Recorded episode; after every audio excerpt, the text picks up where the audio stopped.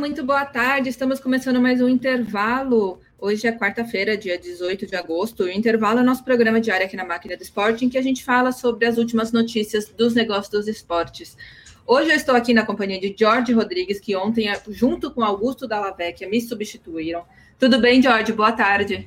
Boa tarde, Mari. Tá tudo ótimo, o dia tá lindo e eu vou fazer uma confidência pra, para o nosso ouvinte. A Mari estava em uma piscina. Mas, Mari, Mari, Mari, por favor, vamos para o giro de notícias, porque o, o nosso ouvinte ele fica curioso quando eu falo sobre Mari Stocco. Sim, deixa eu só fazer um parênteses, então, para o nosso ouvinte, que eu não estava aproveitando a piscina, eu estava treinando, só para eles não acharem que eu estava. Só para o senhor Eric Betting não achar que eu estava na piscina no horário de trabalho, eu não estava. Bom, vamos lá, Jorge. É, já temos aí algumas, algumas novas novas boas aí das Olimpíadas, né? O Brasil vai ter o primeiro centro olímpico de skate em Campinas. A gente está vendo aí as repercussões né, do sucesso do skate aí em Tóquio. E esse espaço vai ser, foi anunciado pela Confederação Brasileira de Skate e vai ser acontecer em Campinas, que é aqui no, interior de São Paulo, no interior, é, interior de São Paulo, e foi fechado junto com a Prefeitura de Campinas e com o Ministério da Cidadania. A previsão é que as obras sejam entregues aí no segundo semestre do ano que vem, de 2022, que é uma área muito grande, tem mais de 3 mil metros quadrados, vai ter tanto a pista de street quanto a de parque, nas modalidades que a gente viu, é, nos Jogos Olímpicos e um half pipe, que é o vertical, que não tivemos não, nos Jogos Olímpicos, mas que já é discutido para se ter nos próximos. E vão ser investidos aí cerca de 6 milhões de reais na construção é, desse espaço. Jorge, é o que a gente vê aí da, das novidades, né, que o, o esporte ganha com, com os Jogos Olímpicos, né? Mari, é sensacional. Muito do que nós comentamos em outros intervalos um espetáculo, que venham outros centros de treinamento olímpicos pelo país para o skate. E para as outras modalidades também, sem dúvida. O importante é algo que nós já frisamos também quando comentamos sobre o boom do skate durante a Olimpíada. Que tudo que está sendo feito esteja dentro de um planejamento de curto, médio e longo prazo.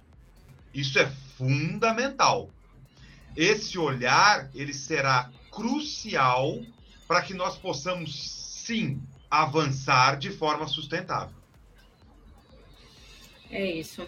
Jorge, é, a gente ontem vocês falaram da, da NHL aqui, agora a gente vai ter um pouquinho da, da NFL, é, com a parte de conteúdo deles, e muito do que a gente fala de aproximar o, o torcedor, né? A NFL ampliou aí uma parceria de conteúdo que eles têm com com o Reddit, que é uma plataforma digital lá muito grande nos Estados Unidos, que é mais ou menos um fórum e uma também um lugar de comunidades, então eles já estão com essa parceria desde 2019 e renovaram agora para 21 22, para a temporada 21 22, que começa agora dia 9 de setembro, e é justamente para ter essa interação entre os jogadores, as comissões técnicas, os antigos jogadores da NFL com os, os fãs, né? A comunidade, as comunidades ligadas à NFL no Reddit têm cerca de 303 milhões de visualizações mensais. E só de na comunidade mesmo tem 2 milhões de membros, mais ou menos. Então a gente vê aí a NFL, né, buscando e, e realmente indo muito atrás dessa interação com o fã. É, Mari, você abriu e fechou a, a, sua abertura sobre a NFL de maneira perfeita. É algo que nós vemos, temos, melhor dizendo, comentado aqui invariavelmente. Aproximar, humanizar, é, engajar o fã. Ele tem que estar do, do seu ladinho. Tanto que é, nessa plataforma eles têm aquele. É, o AMA, né? Que é o, uhum. o, o Ask. É, Ask Me Anything. Exatamente, que inclusive o o AMA mais visto é com o ex-running back, o é, Maurice Jones Drill, que atingiu ali 1,8 milhão é, em termos de audiência. Olha que coisa espetacular.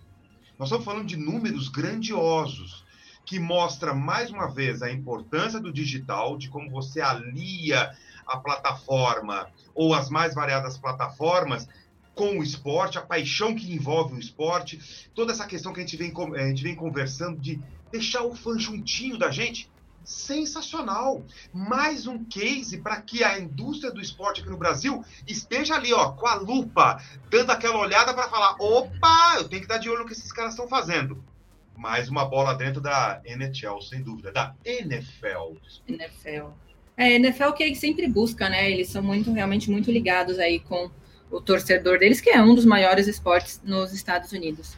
Bom, o é, AMA, tem... o AMA, o AMA, qual que é o a principal sacada do AMA, é, que é o, o Ask, Ask Me Anything, qual, qual que é a, a, principal sacada? É legal o nosso ouvinte ter um pouquinho mais sobre isso. Você pode passar Sim. aqui para o nosso ouvinte? Sim, é, basicamente eles têm uma conversa, né, com tanto os jogadores, ex-jogadores, né, pessoas das comissões técnicas, justamente de ter uma sessão aberta, né, de pergunte-me o que quiser. É basicamente isso em que o, aproxima muito os jogadores, né? O, o, fã dos jogadores, né? É uma coisa que a gente não tem tanto aqui, né, George? Seja com futebol, seja com vôlei, seja com qualquer esporte, a gente não tem muito essas partes, essa conversa tão aberta, né, com, com os jogadores. É, Mari, é, eu fecho dizendo concordo com a relatora. Vamos para a próxima. Bora. É, George, lá no Japão, quando a gente estava aqui falando dos Jogos de Tóquio, quando né, foi decidido que os Jogos de Tóquio não teriam, não teria participação de, do público, ainda se tinha uma esperança aqui para a Paralimpíada o público conseguisse acessar, mesmo que não em total capacidade, né, algumas arenas. E o Japão ontem falou que não, que não terá público na Paralimpíada, justamente por causa dos números que continuam crescendo aí dos casos de Covid-19 no país. E hoje de manhã foi anunciado que o Grande Prêmio de Fórmula 1 do Japão, que aconteceria entre 8 e, 8 e 10 de outubro, também vai ser cancelado, também foi cancelado, né? Por causa de, de, dos casos de Covid. É o segundo ano né, seguido que a corrida é cancelada por causa da pandemia. E aí a gente está vendo de novo a Fórmula 1 tendo que se desdobrar para acomodar essas corridas que são canceladas e vão ter que ser remanejadas, né? É, a gente vê aí que o, o GP da Turquia, né, tinha sido cancelado, depois acabou sendo só remarcado. É, a Austrália e do Canadá também foram canceladas. E agora é, a gente vê o Japão aí começando a sofrer um pouco os impacto, impactos das Olimpíadas.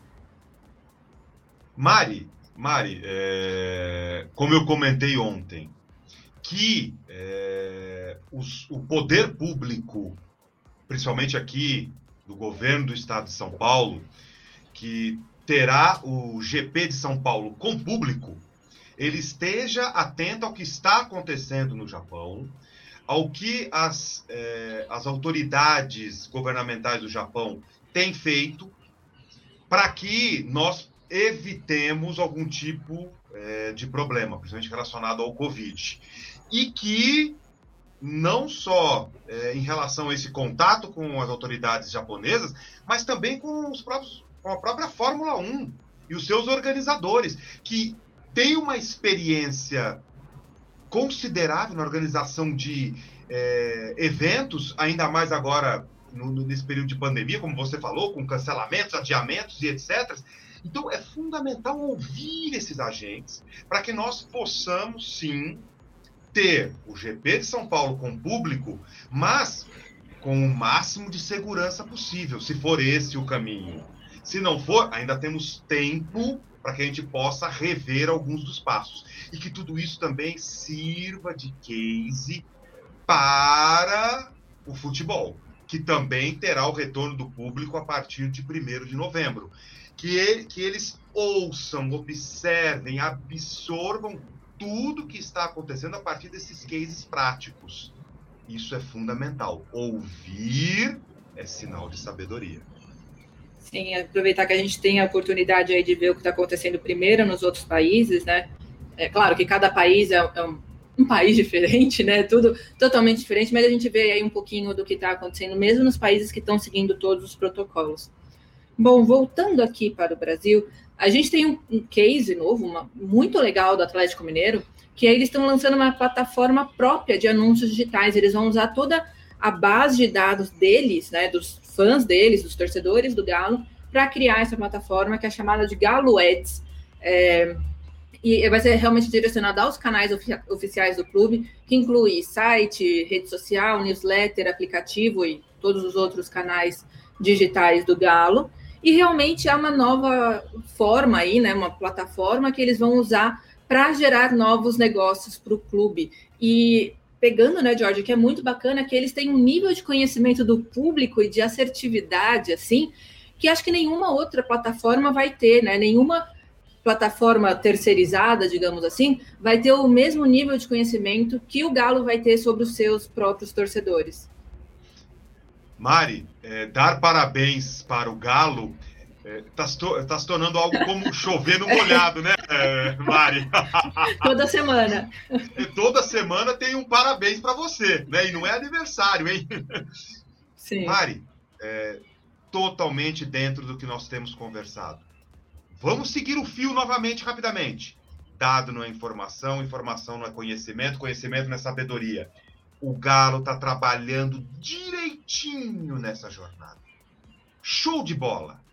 E vou novamente recomendar que o nosso ouvinte ouça o podcast Maquinistas. Temos uma entrevista com o Felipe Ribe, atual gerente de inovação do Galo uma das cabeças pensantes de, todas, de toda essa gestão de mudanças, vale a pena para conhecer um pouco mais sobre tudo o que está acontecendo e o que pode acontecer. Sensacional, não tenho o que falar. Você disse tudo e o Felipe, junto com a equipe, está fazendo tudo. Espetacular.